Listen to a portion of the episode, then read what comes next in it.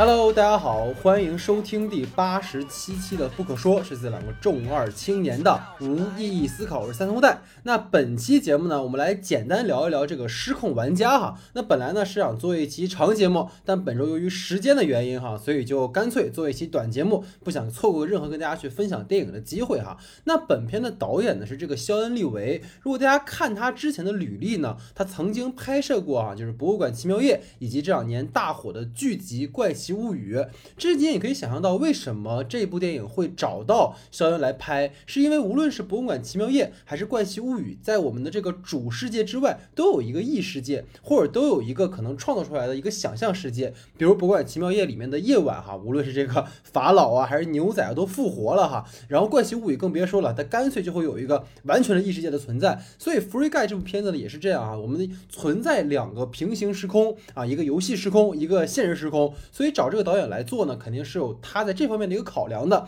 那另外呢，我们的这个编剧哈是扎克佩恩，他之前呢作为大家所熟悉的作品应该是《头号玩家》。大家没有发现，从《头号玩家》到《失控玩家》用了同一个编剧，但是为什么他从《头号玩家》变成了一个失控的玩家呢？就是因为我们的男主人公小贱贱，对吧？只要有死尸在的地方，他一定是失控的哈。那这个编剧呢，他除了给《头号玩家》担当过编剧之外呢，也为漫威系列的很多电影哈，包括《复联》呐、《蚁人》呐，他都担当过编剧哈。所以这可能也是他在漫威当中啊，或者说他有很多彩蛋梗加进来的一个原因。因为这个编剧本身也是一个漫威系的一个编剧哈。其实我们可以发现哈，这个电影有非常多可以跟现实对照的地方。大家如果看完之后，你会发现它有很多。笑点的设定都是哎，现实世界中的玩家可能是一个屌丝啊，但是游戏世界里呢，就可能是查理塔图姆这样的帅哥，对吧？经常会做这种比较反反转的这样的一个设定哈。其实你仔细想一想。导演在这个戏里面加了很多很有意思的现实中的这个演员和他的角色的一个对位关系，比如我们可以注意到这个塔伊加维迪提在片中饰演的那个大反派哈，就是那个游戏公司的黑心老板。其实他在整个漫威当中，大家如果熟悉的话，他是指导过雷神三，包括接下来雷神四也是由他指导的。而塔伊加维提呢，之前哈比较为大家所熟悉的是前两年入围了奥斯卡的。乔乔兔的异想世界，再往前呢，他之前曾经做过叫《疯狂原始人》哈那样的一部电影，他的个人风格其实是非常明明显的，也是这种比较无厘头的啊，比较搞笑的风格。那其实台加维提在进入到漫威世界的时候，他势必要接受漫威世界的规则，去磨灭一些自己的个人风格。但你会发现，他在《雷神三》里面还是一定程度上的延续了他自己的这样的一个风格的特征，而在这部电影当中，台加维提成为了那个。限制。啊，自由创作的人去创作的人成为了一个黑心老板，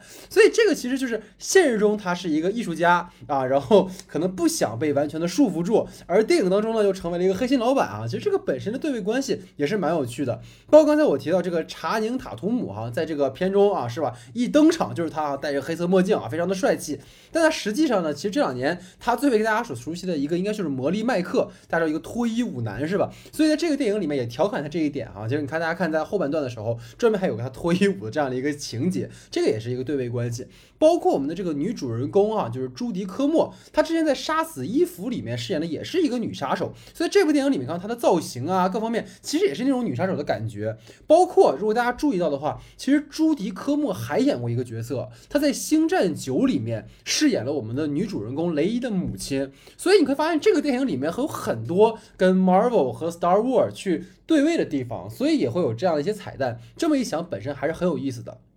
那回到我们的最大的主人公哈，就是瑞恩·雷诺兹。他呢，其实这两年啊，由于死侍哈，彻底的这个翻红了啊。之前呢，他演的绿灯侠各方面其实都不是特别的火哈。这两年从死侍开始，你包括他今年和前两年还有一个叫王牌保镖啊，王牌保镖，他这两个其实都是这种风格哈，就是嘴贱是吧？然后那个嘴炮，然后呢就是动作戏哈。那其实瑞恩·雷诺兹在死侍里面当年为什么说他是一个反英雄的一个代表作？就是一方面他对于整个英雄的角色做了一个反。反写，另一方面，其实他是一个打破第四堵墙，直接跟观众进行交流的一个角色。等于说，漫画角色意识到了自己其实是一个虚构人物，他直接与创作者、与观众进行对话。而某种意义上讲，这个和我们《Free Guy》这部电影里面那个盖的角色是一样的，他们都意识到了自身所处在一个虚构的世界里面。包括后期你会发现，尤其影片最后的时候，盖是直接通过和电脑银幕的一个对视。跟银幕外的。啊，我们朱迪科莫的这个玩家角色有一个直接的对话，所以这个其实都是瑞恩·诺兹他本人的这个身份属性，他在死侍当中的一个延续吧，他就是一个从呃所谓虚构世界。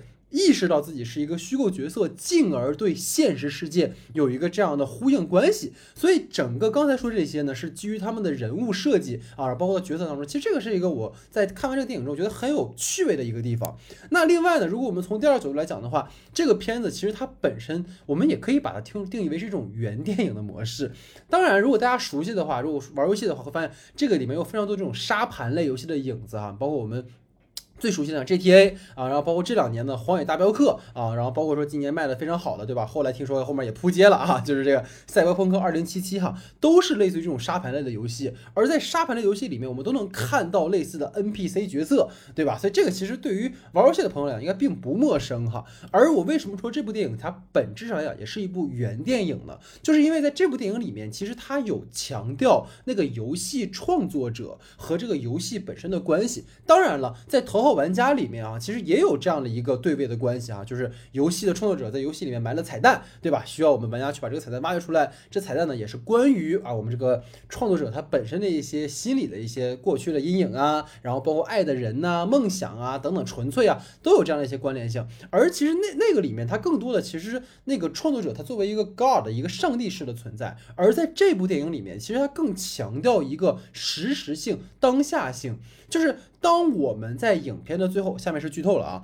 当我们在影片的最后发现我们的那个键盘那个角色，就是他其实也是在啊，我们说《怪奇物语》里面一个非常有名的男孩哈，在键盘他写的程序中的盖，他是一个单相思的男孩啊，永远都无法追到自己心仪的姑娘。而你会发现，盖他之所以从一个纯粹的 NPC。变成了一个拥有人工智能智慧，并且快速发展，就是因为他遇到了朱迪这样的扮演的一个女孩，而在现实当中，键盘其实是暗恋这个姑娘的，所以等于说。它作为一个原叙事，就是我们的键盘将他对于这个女孩的情感寄托在了盖的这个角色身上，而盖又因为这个情感而有了他人工智能的一个生命的一个产生的可能性。你包括其实大家看到最后有很多很感动的点啊，比如说大家会发现啊，这个里面哎啊，这个盖拥有和我们的女主人公哈一样的一些爱好和兴趣啊，比如都爱听《Fantasy》这首歌，对吧？然后比如说都爱吃这个啊什么泡泡糖味儿的棉花糖哈，听起来就很腻。是吧？不知道大家有没有吃过啊，就是这种将所谓编剧哈或者游戏编写者在写故事当中去夹入私人感情的这样的一个设计，本身就带有一种原叙事的意味了。即使我们说关于电影的电影，或者关于电影人的电影，或者是关于游戏创作者的一个。游戏的一个呈现，就比如说，其实我们之前上集上个节目聊的就是《安妮特》里面哈，那个亨利的角色，就老司机饰演的那个角色，其实他也投射着我们的导演卡拉克斯啊，对于他去世女友的这样的一个思念。而本身在那个电影里面，亨利和安妮的关系哈，其实亨利借由安妮作为一个演员，将他的一些生活的片段用于自己的创作当中，其实也跟卡拉克斯他本人在过去，比如《星球猎人》当中哈，和这个。演员的关系是吧？他在现实中也是情侣那段时间，然后也带入到了这个电影的故事当中。其实本身是有关系的。包括我们说像《安妮霍尔》里面，伍迪·艾伦他对于爱情的一个思索，或者是说像前两年《痛苦与荣耀》当中，阿莫多瓦对于过去的一种缅怀和追忆，包括对于他自己身份的这样的一个探索，哈，这都是能看到很多类似这样的情节。所以说，你作为一个创作者而言，你在看到这个情节的时候，你会觉得，哎，这个对位关系本身是很值得玩味的。就是在我们的这个故事当中，其实你有很多能够看到。创作者去夹带的一些私货的东西，那这个是这个点哈，那还有就是说。从第三个点来讲，这个故事本身哈，我们觉得它并不是一个多么新鲜的故事。如果大家去回看的话，在上个世纪的九十年代的时候，就有类似的创作。你比如说，有个非常经典的电影叫《超时空骇客》，它无论从结构上，还是它的故事的一个整体的完整性，甚至对于人物塑造来说，我觉得都可以是凌驾于《福瑞盖》之上的。那个电影本身也是我们的男主人公啊，他创作出来了一个沙盘游戏。啊！但是呢，他发现自己其实也是一个沙盘游戏里面的 NPC 啊，等于说这是一个呃环中环套中套的这样的一个模式。所以那个电影其实如果说我们真的去对位来讲，而且在九十年代拍的，对吧？跟《Free Guy》来比的话，它无论从人物转变啊各方面，其实都更好。那包括很多人哈，在说到啊这个电影的问题的时候，我觉得这个东西很难讲哈。比如这电影它一开始开分的时候七点七，现在豆瓣分又提上去了。其实大家都知道这样的商业片会有什么样的问题。你比如说这个盖是为什么觉醒的，对吧？你现在看来就是啊，他看到这个女孩啊就动心了，然后就觉醒了。但是其实他们这个角色，他应该很多次都遇到这个女孩，为什么偏偏在这个时刻、这个 moment，他们两个人哎擦出爱的火花，或者他单方面擦出爱的火花，让他觉醒了？其实这个他并没有很好的铺垫，而无论在超时空骇客，还是在一个跟这故事也很像，我看也有很多朋友提到《黑客帝国》，对吧？你选择红药丸还是蓝药丸？你选择现实还是梦境？那这个本身其实是一个很有意思的事儿，而。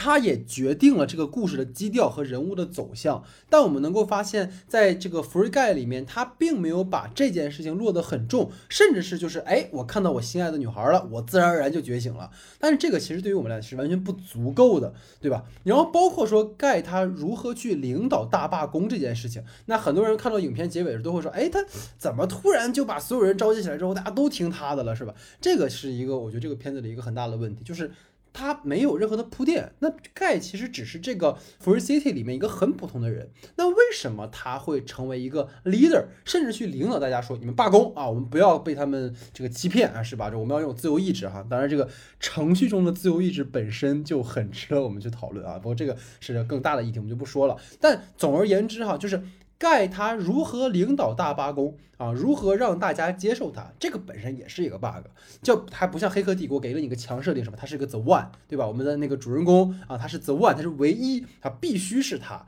但为什么是盖呢？啊，这个其实也是一个。可能待解决的问题，在这个片子里面，当然我们就不太细抠它了。然后包括我们说，可能这个片最大的一个 bug 就是盖他如何接受去拯救世界。你所在的世界其实是一个骗局啊，类似于柏拉图所所说的，我们都是在一个理性的世界里，是一个骗局。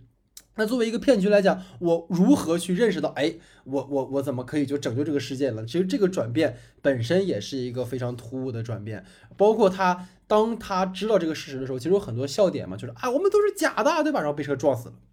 而之后，他是去找了他的黑人朋友，他的黑人朋友跟他说：“你要珍惜当下的真实，你要珍惜与人的连接。”这一点就足够支撑我们的主人公转变了吗？其实这个真的是不足够的。如果我们从纯的剧作法来讲的话，但是啊，我作为可能在看这部电影的时候的体验，在听到那个黑人小哥去说我们要珍惜当下与人的连接的时候，其实我是很感动的，因为大家知道，就是新冠疫情以来，其实。大家都被隔绝掉了，而且由于这种可能国与国之间距离的这种封锁呀、拉远啊，你会发现，其实整个近很长一段时间的这个互联网都处在一个，包括社交媒体啊，处在一个非常极端的啊、非常戾气重的这样的一个氛围当中。而在这个时候，其实我们更要去倡导，就是与人的连接。而不是与我们的屏幕、与文字、与立场去连接。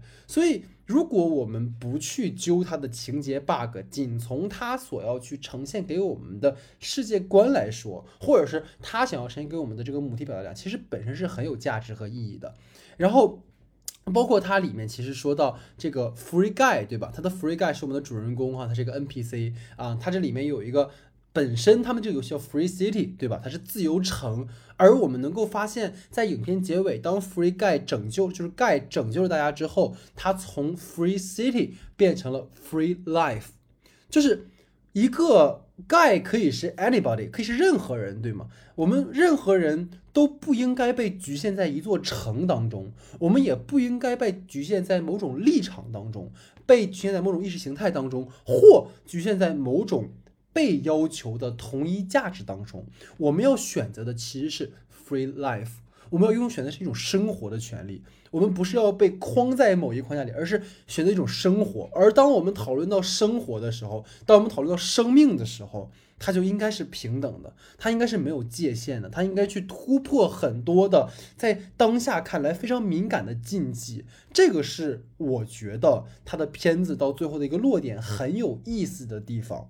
对，就是我们的现实世界，其实它似乎是哈，电影里面描述说，哎，你们现实世界有枪战吗？每天有枪击吗？啊，什么什么的。然后女女主人公说没有没有。但实际上我们知道，无论是新冠以来还是之前，其实你像美国枪击案也好啊，然后包括黑人平权，很多很多的暴力事件，包括我们也也不太平，对吧？但是。他给了我们这样一个乌托邦，但无论是现实中的乌托邦，还是游戏世界后面出现的 free life 的那个世界，我们都需要首先把每个生命看成一个个体值得尊重的生命本身。但我们会发现，在当下的舆论环境里面，可能更多的我们在带有某种偏见、某种情绪、某种。固定的同一价值去对他者进行判断，这个本身是非常恐怖的。而这种极端的情绪的不断的膨胀，很有可能导致更多的我们不愿看到的悲剧性事件的发生。那其实前两天在听呃反派影评的节目的时候啊，他们当时在聊呃应该是猛自杀小队吧，就说到其实电影是一种。就是全球化的产物，影像本身是可以破除国界、破除立场。就像大家在看《复联四》的时候，哇，全场欢呼。其实，在看这部电影的时候，我突然有再一次意识到了影院存在的一个必要性。那个必要性是什么？就是。我们所有人在这样的一个暗黑的空间里面，我们可以放下所有的立场、所有的偏执、所有的观点，我们仅仅去关注影像本身。我们为共同的流行文化而感到欢呼、喝彩、快乐，跟身边的人分享喜悦。你比如说，我本人当时是在 IMAX 厅看的，我当我看到就是美队的盾牌被拿出来，而且那个时候那个那个非非常 powerful 的那个。Free Guy 那个盖出现，然后他们俩有一个从盾牌和手啪打到一起的时候，大家可以想，那就是我们在可能美队三里面最后 Iron Man 和 Captain America 两个人决战的那个那个场景，然后包括突然出现的光剑，而且里面其实有特别多调侃 Darth Vader 的，对吧？然后包括刚才我提到这个美队的时候，突然啊，美国队长呱给了他一个推镜头，对吧？就是那个克里斯·埃文斯，然后 What the 啊，没说完那句话。但这些点在我当时电影院看完的时候，看到的时候，我身边有非常多的人在集体的鼓掌、欢呼、呐喊，就是那一刻，那不是熊孩子的呐喊，那是属于电影的影迷们的一次狂欢。就是由于疫情的原因，由于我们可能进口片限额的问题，由于各种各样的我们不知道的原因，所以你可以发现整个暑期档的这个可能进口片也很少，而且能就包括因为北美本来就受到疫情影响，很多电影都拖后上映了嘛，所以就是我们很少有机会在电影院里能够这种共享这个时刻，而这个时刻无论对于观众、对于电影本身，还是对于整个作为仪式性场景的电影院来讲。都是非常重要的，而那一刻带给我的体验是可能真的很久没有过了，但那个是非常非常重要，是电影院所承担的集体观赏的仪式感当中最有意义的那个部分。所以这也就是可能整个吧，我们说对于这个 Free Guy 的一个评价啊，也希望如果大家没有看的话，可以去看看。我相信这绝对是可能这段时间最值得一看的。院线电影，当然它一定有 bug，它一定有很多过时的地方，它肯定有特别多。如果我们去比较，你无论是《黑客帝国》《超时空骇客》，还是大家一定会知道有对比它《楚门的世界》嘛，对吧？但是它和《楚门世界》，我个人觉得还不太一样哈。就是总归这一类的电影已经拍了非常多了，但是在今天这样的一个时代，在这样的一个愈发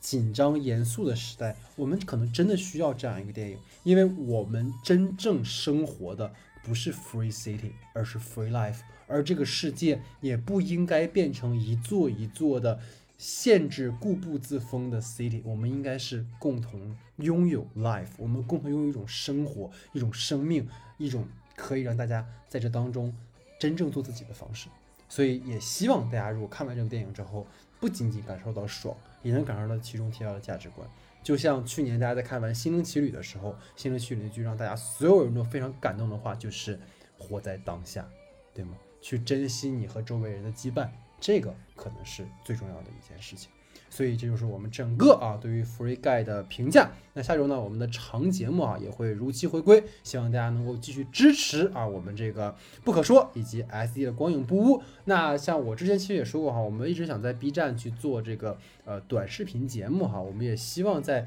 呃九月份的时间能够把它去提上日程，然后也希望大家届时能够到时候啊能够关注我们的这个短视频平台，然后也希望能够奉上更多好的评论啊，更多好的电影的这样的一个分析给大家家啊，希望大家持续关注啊，这是我们的八十七期节目，感谢大家的收听，感谢大家的时间，我们就下期节目见。